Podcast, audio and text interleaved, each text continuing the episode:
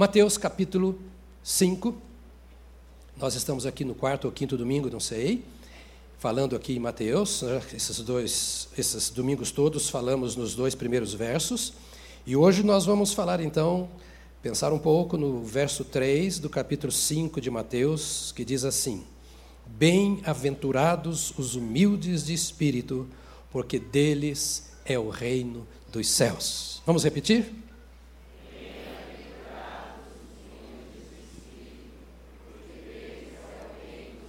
Você pode dizer isso para o irmão que está do seu lado aí, diga para ele isso, bem.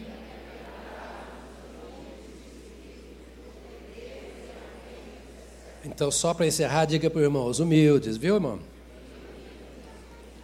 Tá claro? Os humildes, viu, irmão? Os humildes. Não sabemos exatamente, mas o Evangelho de Mateus foi escrito entre 20 a 30 anos após a morte do Senhor Jesus. Bastante tempo. Eu disse no culto das oito, eu estou aqui 19 anos e eu tenho muita história para contar. Agora você imagina, depois da morte de Jesus, por 20 ou 30 anos, Mateus continuava servindo ao Senhor como apóstolo nas terras de Israel e mais tarde ele saiu de Israel para o povo estrangeiro. E de repente, a certa altura da vida, 20 ou 30 anos depois, Mateus para e pensa assim. Eu estou imaginando, não está escrito na Bíblia. Heresia particular. Mas ele para e ele pensa assim: eu tenho pregado tanto. Durante toda a minha vida, desde que eu recebi a Jesus, eu tenho pregado o Evangelho ao meu povo. Mas eu preciso deixar isso escrito. Porque eu vou me embora, ou porque eu vou morrer. E o povo precisa saber como foi a minha caminhada com Jesus. E sempre o povo precisa saber disso. Como é a minha caminhada com Jesus. E ele para e começa a pensar nas suas primeiras experiências. Ele era um publicano. Ele estava sempre assentado à porta da cidade para receber, ou melhor, para vigiar, ou melhor, para investigar as pessoas que entravam. Se você já saiu do país, mesmo quando você voltou para cá, seja lá no estrangeiro ou voltando para o país, quando você desceu no aeroporto, o primeiro lugar por onde você passou foi na imigração. Olharam seus documentos, e disseram assim: pode passar, mas a sua mala não passou com você pela imigração. A mala foi colocada lá numa esteira e etc., porque você só vai pegar a mala depois da imigração. Você pegou a sua mala e agora você vai passar pela alfândega. Você vai passar pela investigação. Pela? Hã? Alfândega. Aí você passa com a sua mala. Aí você veio de lá de Orlando.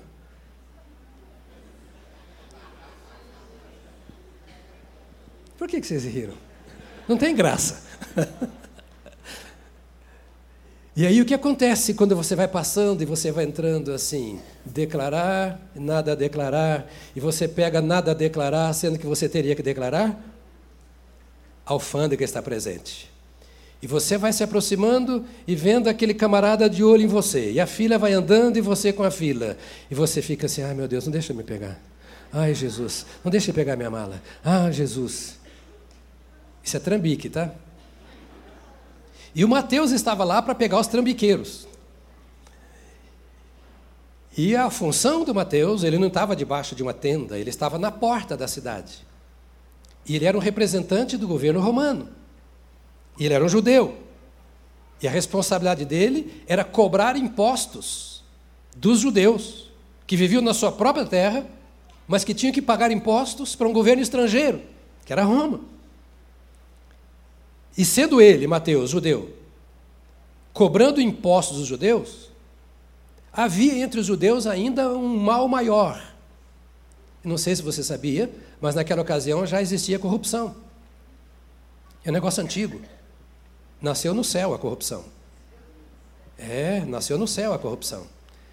Foi ela que derrubou Satanás, ou fez de um anjo um Satanás, porque ele quis corromper os céus, porque ele quis ser igual a Deus. Então a corrupção já estava presente. E a fama era que todo coletor de impostos colhia uma parte para o Estado e duas ou três partes para si. Então os judeus viam o Mateus, que era judeu, como todos os outros judeus, porque sempre era um judeu cobrando dos judeus, e pegava uma parte daquilo, entregava para o governo, mas o governo não, não tinha uma taxa. Não, você tem que me dar tantos por cento. O governo não sabia exatamente quanto era.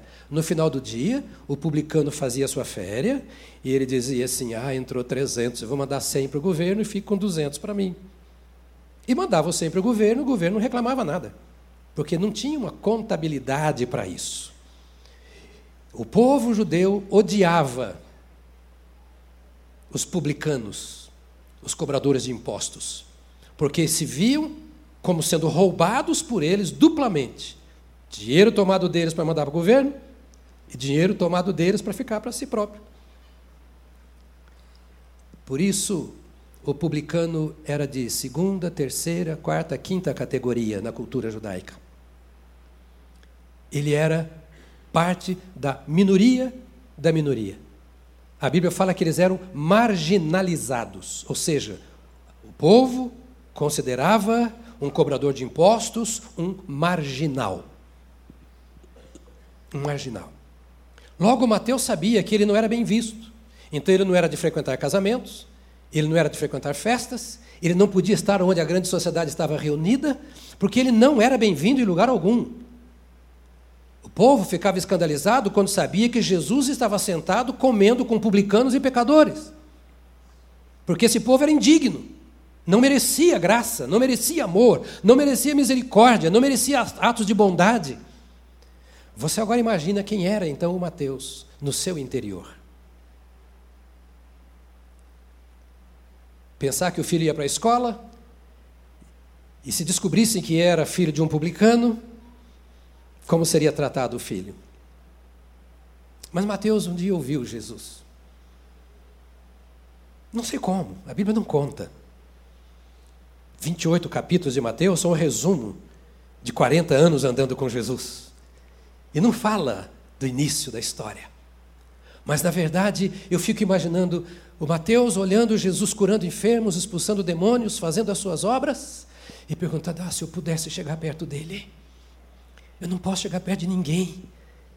Esse povo religioso, meus conterrâneos, meus concidadãos, meus compatriotas, que são religiosos, eles também são pecadores, e eles não me aceitam. Como que ele, um santo, vai me aceitar? Como que Jesus, que se anuncia como filho do Deus vivo, como o Messias enviado, como é que ele vai me receber tão impuro que eu sou? Tão rejeitável, desprezível, miserável, marginalizado que eu sou?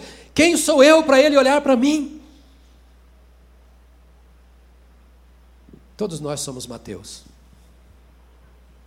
Todos nós somos Mateus. Quantas vezes talvez você tenha olhado para si mesmo em determinados momentos da vida e tenha dito assim: Eu não sou digno. Eu sou minoria. Eu não mereço. Não mereço orar.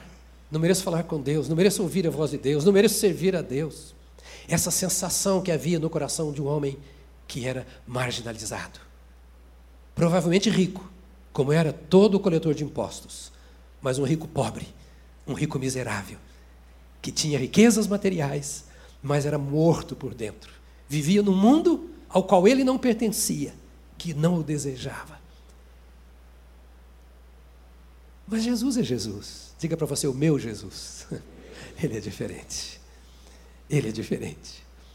E Jesus falava, Mateus de longe talvez ouvia, até que um dia Jesus passa por ali e vê o Mateus.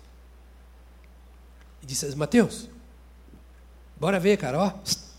Levanta daí. Segue-me. A Bíblia diz que imediatamente ele deixou aquela posição, aquele lugar e passou a seguir a Jesus. Se você é sábio, é isso que você faz. Vou usar uma expressão bem chula para você entender. Mateus era pecador, mas não era bobo. Não era tolo. O que ele fazia era por causa do pecado. Mas na hora que ele viu a chance de sair, a hora que ele viu que podia matar a fome da sua alma, a sede do seu coração, a hora que ele viu, marginalizado como era, que alguém podia olhar nos seus olhos e amá-lo e convidá-lo para ser amigo, ele disse: Eu não vou perder essa chance, porque ele cura, porque ele liberta, porque ele guia. Eu vejo nele luz do mundo, eu vejo nele de fato alguém que pode levantar a minha vida. Ele estava pensando nessas coisas. Então ele disse: Eu vou contar a minha história. Mateus não é, dentre os apóstolos, alguém que se destacou. Você não vê a Bíblia citando uma grande obra de Mateus. Você não vê a Bíblia dizendo que Mateus pregou e tantas pessoas se converteram. Eu creio que se converteram. Você não vê a Bíblia colocando Mateus. Não, Mateus era gente como a gente. Eu sou Mateus, você é Mateus. De marginalizado passou, na melhor das hipóteses, a ser alguém do povo. Que sentia o que o povo sentia, desejava o que o povo desejava. Mas agora é ele quem escreve com mais detalhe nos evangelhos as características de um discípulo de Jesus, as características da igreja de Jesus, como foi fundada a igreja do Senhor Jesus, como os céus revelaram a vinda de Jesus. Ninguém fez isso com mais riqueza do que Mateus. E quando ele começou a escrever, ele falou: Eu preciso falar sobre o Sermão do Monte. Estou falando de humano para humanos, mas entenda que o Espírito de Deus está por trás desse sentimento de Mateus, desse pensamento e desejo de Mateus. E o Espírito Santo começa a revelar a Mateus agora o que ele tinha que escrever. E ele escreve o Sermão do Monte, mostrando que o grande projeto de Deus era transformar o ser humano no seu cerne, no seu interior, lá dentro, no seu coração, na sua mente. Eles estavam ouvindo os fariseus, estavam ouvindo é, toda a liderança religiosa pregando o Evangelho, pregando não o Evangelho, o Velho Testamento, mas eles não conseguiam ver mudanças. E agora Mateus diz assim: Eu vi Jesus, fui com ele ao monte, e Jesus disse o seguinte: Bem-aventurados os humildes, outra tradução diz os pobres de espírito, porque deles é o reino dos céus, ou porque lhes é dado o reino dos céus. Me impressiona, meus irmãos, me admira o fato de Jesus ter começado o seu sermão, o seu primeiro sermão, com este texto: os humildes. Já um ataque frontal a toda a obra do diabo, porque não há e vou colocar numa escala de valores, e não vou teologar sobre isso, mas só para você entender: não há pecado maior do que o orgulho. O orgulho é a raiz de todos os pecados. É por isso que eu e você somos orgulhosos, porque nós somos pecadores. Não há pecado maior. Jesus usou esse texto para dizer assim: olha na cabeça do Mateus podia estar isso como na minha. Olha o que aconteceu com Lúcifer.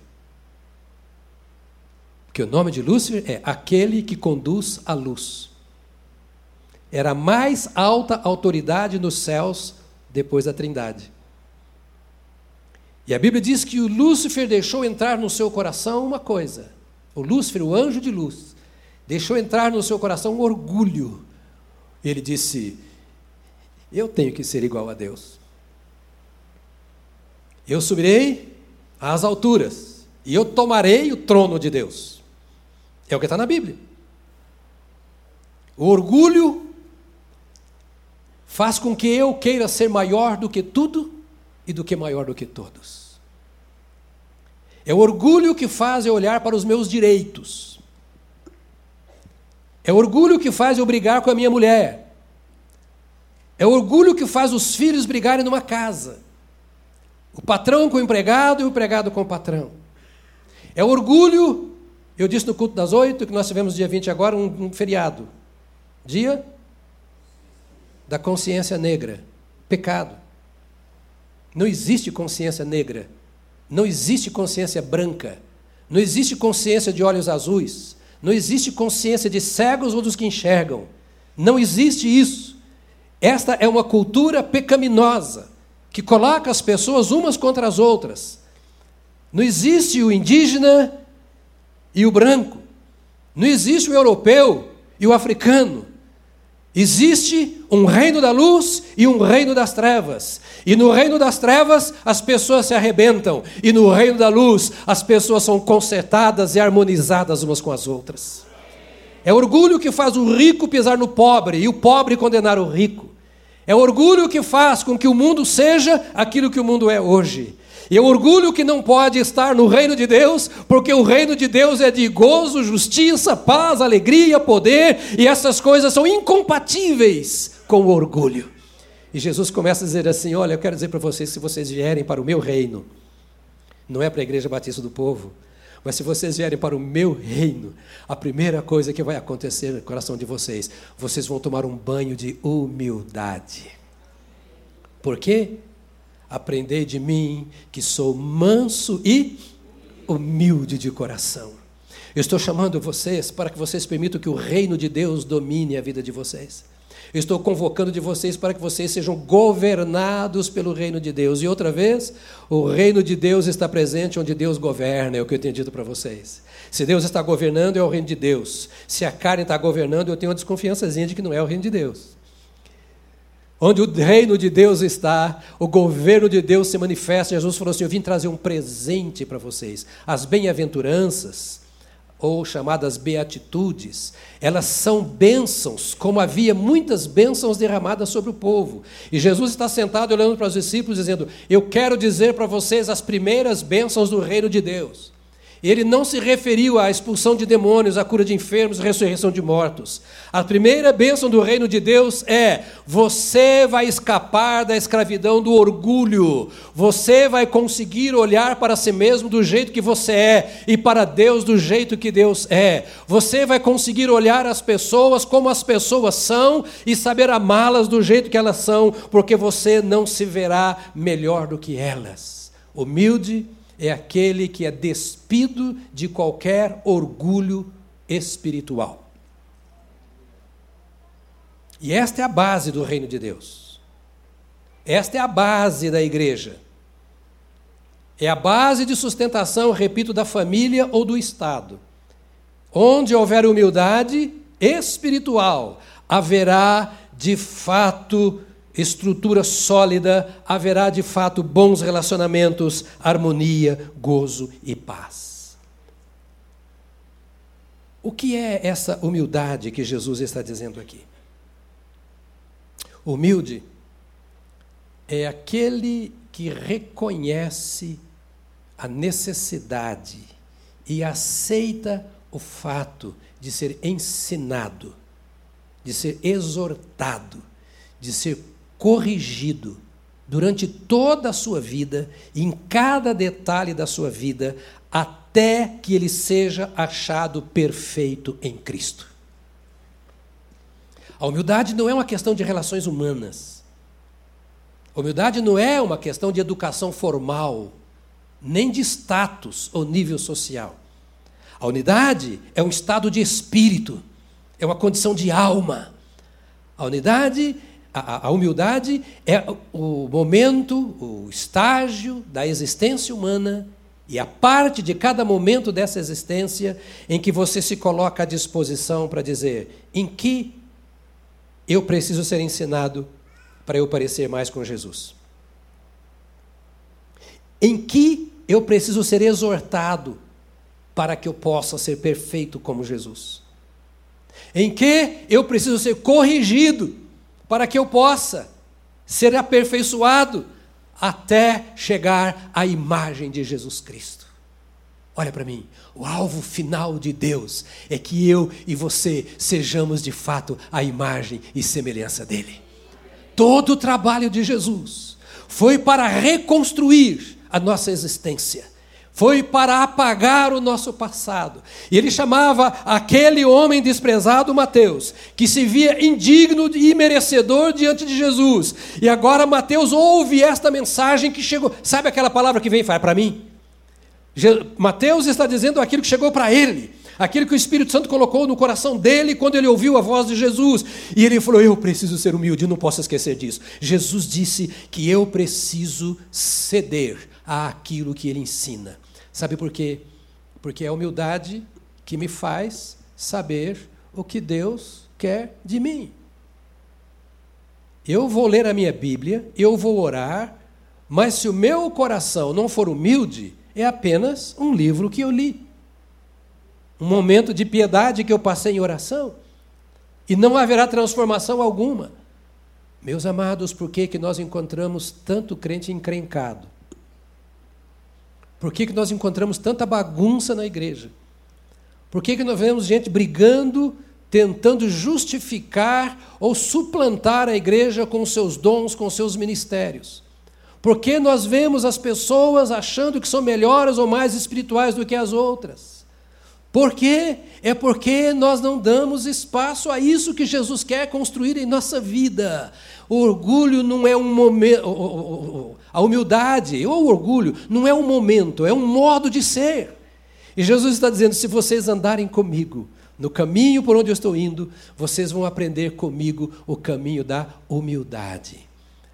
Na falta de humildade, eu olho o irmão como inferior. Na falta de humildade, eu olho a igreja tal como inferior. Eu olho a denominação tal como inferior. Eu acho que eu sou tal. E assim eram os fariseus. Os fariseus eram os guardiães da lei. Ninguém entendia mais da lei do que os, os, os fariseus. Era o menor grupo em Israel. Não sabemos a origem exata da palavra fariseu, mas ela veio a significar separado, que é santo.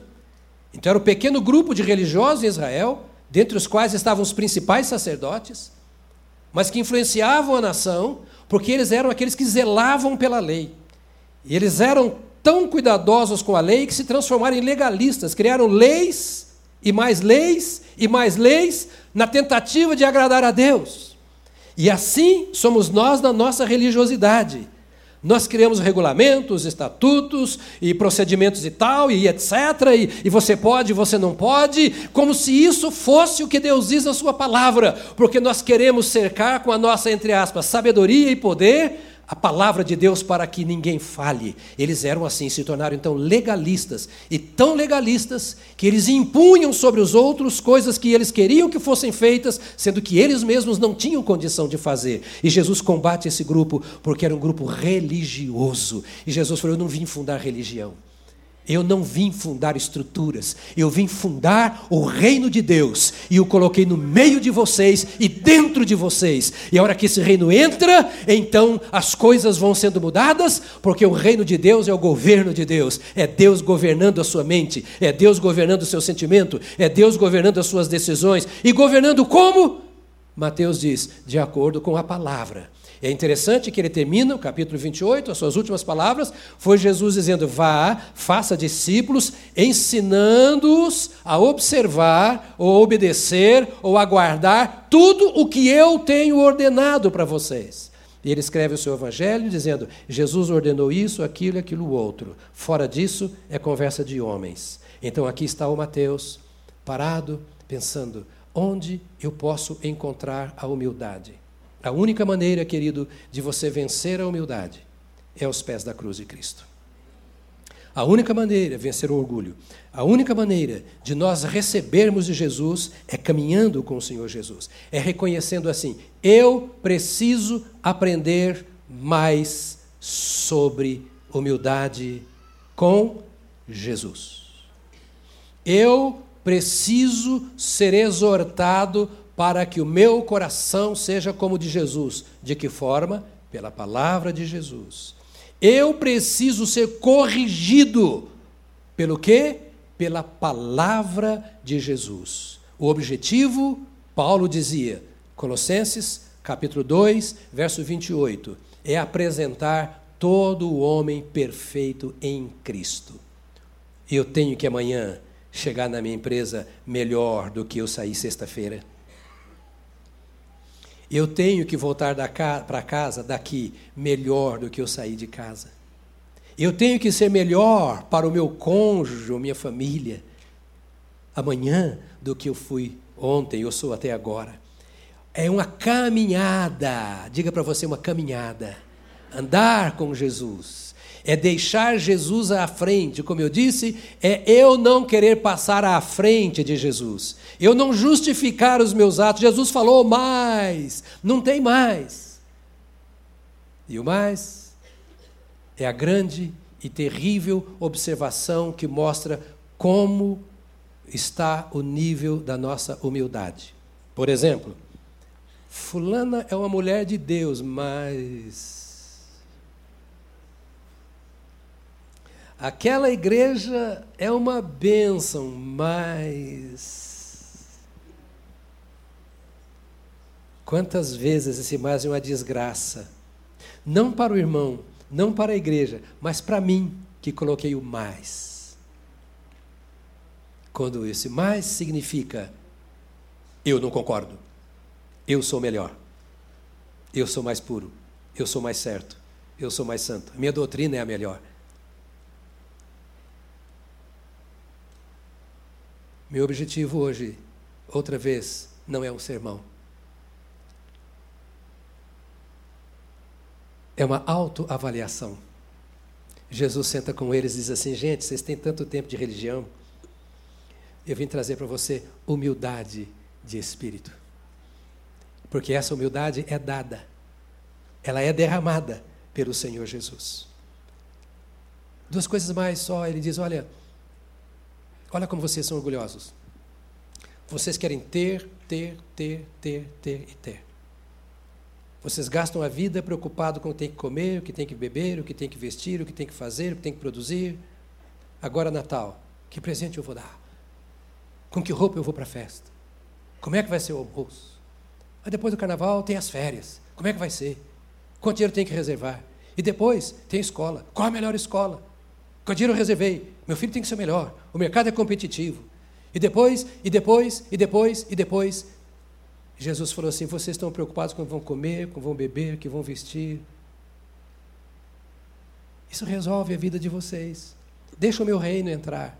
Eu quero que vocês saibam que a caminhada no reino não é capitalista. A caminhada no reino não está, o seu valor não está naquilo que você possui. O seu coração não deve estar nessas coisas. Um coração quebrantado e humilde, querendo o que Deus tem, os recursos de Deus para você. O último verso para você acompanhar está em Isaías, no capítulo 66, no verso 2. Diz assim: A pessoa que me agrada é humilde de coração, se arrepende e teme diante da minha palavra. Na versão que você tem aí é: O homem para quem olharei é este, o aflito e abatido de espírito, e que treme da minha palavra. Ó oh, Deus, olha para mim. Senhor, o Senhor não está vendo a minha necessidade. Senhor, o Senhor não está vendo o problema da minha casa. Senhor, o Senhor não está vendo a situação do meu país. Senhor, o Senhor não está vendo o meu desemprego. Você quer que o Senhor olhe para você? Em primeiro lugar, você precisa estar no reino. E no reino quer que o Senhor olhe para você? Diz aqui o texto: a pessoa que me agrada é humilde de coração. Cá para nós. É ou não é complicado você conversar com uma pessoa orgulhosa? Você sabe ou não sabe quando a pessoa tem o nariz empinado? Hum? Sabe? E agora Deus olha e fala assim: a pessoa que me agrada. Como é a pessoa que te agrada? Eu não quero saber como é que você se agrada. O Senhor olha para mim e diz assim: Eu quero me agradar de você. Eu quero ter prazer em você. A pessoa que me agrada é aquela que é, em primeiro lugar, humilde, humilde, humilde, humilde de coração.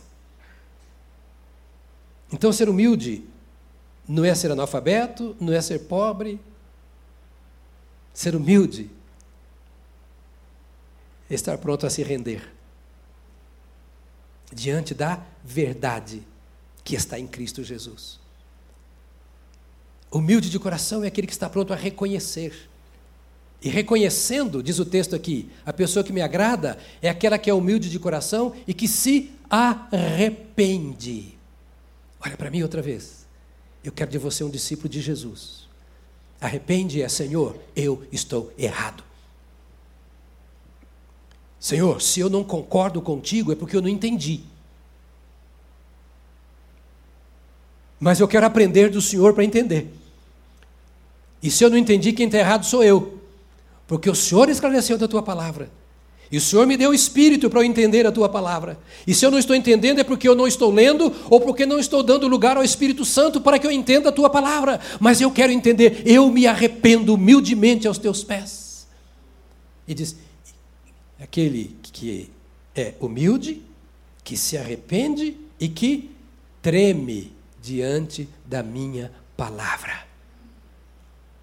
Outra vez, Jesus chama para si a minha vida e o meu relacionamento. Para mais ninguém. Ele, aquele que treme diante da minha palavra.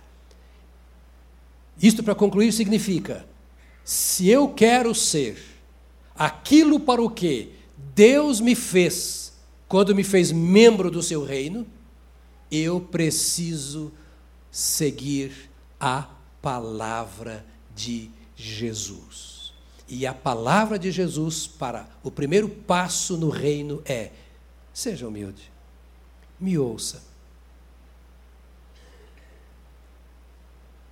Você pode não dar razão ao outro, mas dê direito. Paulo disse: se você for assim, você será semelhante a Jesus Cristo, de forma que tenhamos o mesmo sentimento que houve em Jesus Cristo, nosso Senhor, que sendo Deus, não teve como direito seu ser Deus, mas esvaziou-se a si mesmo, tomou a forma de servo, e como servo, ele serviu ao ponto de sofrer até a morte e vergonhosa morte de cruz. Novamente, Paulo chama atenção não para si. Eu disse no culto das oito, quando eu olho para Paulo, eu morro de vergonha. Mas eu estou olhando para Mateus, que é gente como a gente, que era simples como nós, que estava no meio do povo, que aparentemente não fez grandes obras, que não tem seu nome no estrelato, mas que de repente ele olha e fala assim: é isso que eu ouvi do Senhor, e é essa minha caminhada. O testemunho desse homem que não se via digno nem de Jesus, mas de repente ele transmite: eu aprendi com Jesus esse caminho da humildade. qual é a promessa que vem aqui? Para aquele que é humilde de coração? Deles é o reino dos céus. Ou, aqui na tradução de vocês, diz, é deles é o reino dos céus. Ou seja, estes são governados por Deus. A lei de Deus está em seu coração. A autoridade de Deus dirige as suas vidas. O poder de Deus controla a sua vida. E então o pecado não terá domínio sobre vós. Eu queria que você se colocasse de pé nesse instante.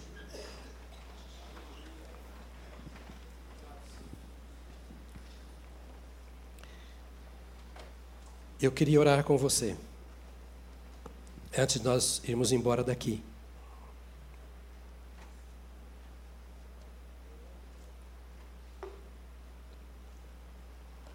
Eu queria que você olhasse para o seu próprio coração. E que você fizesse a si mesmo a pergunta: de tudo que ouvi nesta manhã, o que é que Deus pede de mim?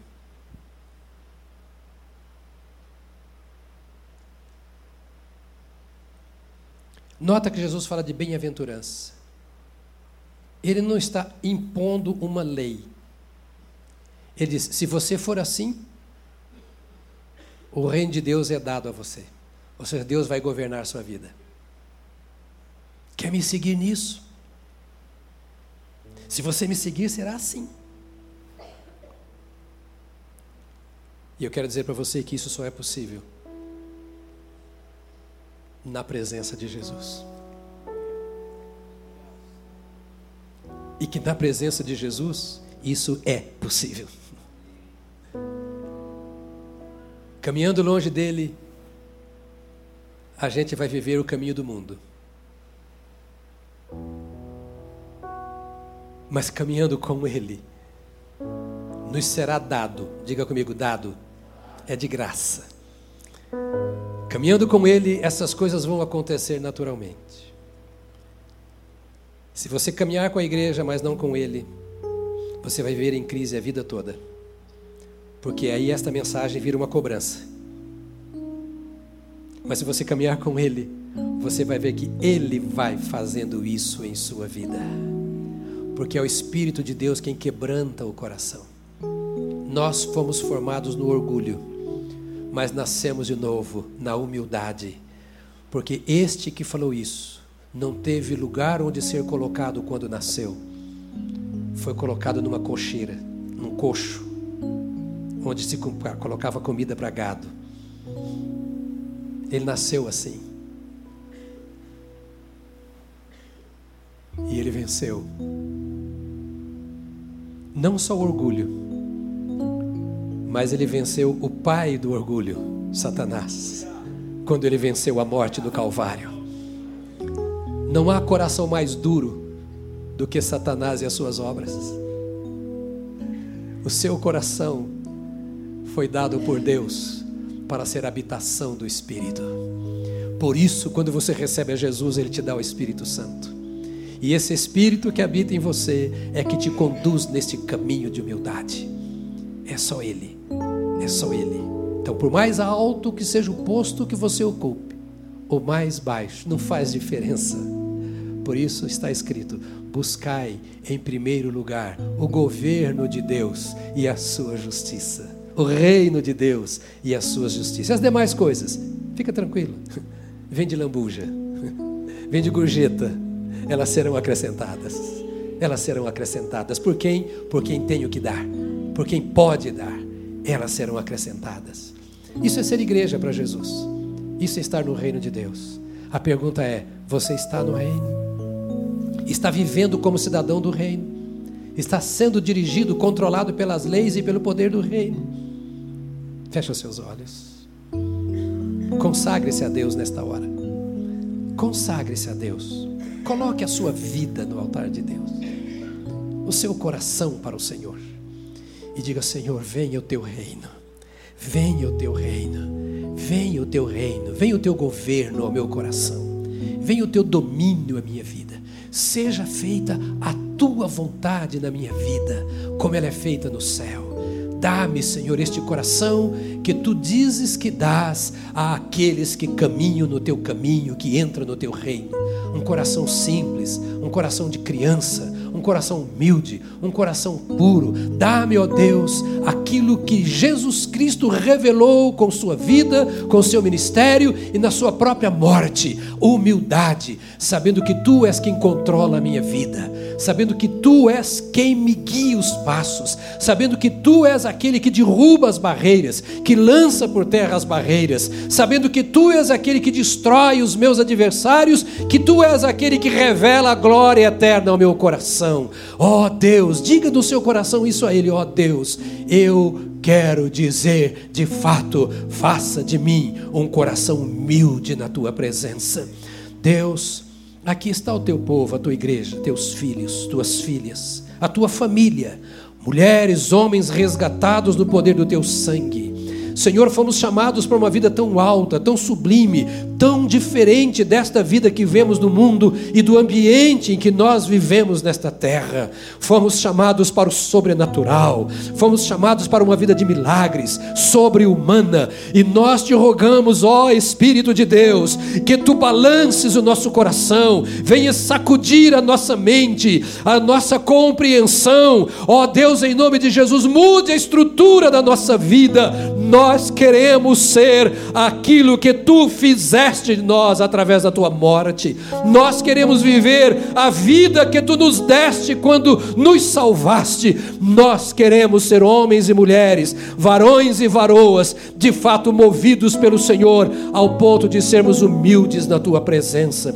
Livra-nos, ó Deus, da palavra, do gesto acusador. Livra-nos da condenação. Livra-nos dos complexos. Livra-nos, ó Deus bendito, daquilo que desagrada ao Senhor. E dá-nos este coração na tua presença, humilde, ao ponto de estarmos prontos para te ouvir humilde, ao ponto de estarmos preparados para obedecer o que vemos na tua palavra. Dá-nos um coração humilde para que consideremos os mortos para o pecado e vivos para Deus, o nosso Pai, para que de fato sejas o Senhor da nossa vida. Abençoe esta igreja, os nossos familiares, abençoe o teu povo nessa nação brasileira e dá-nos este coração para o teu louvor e glória, em nome de Jesus Cristo. Amém. Amém, amém, amém.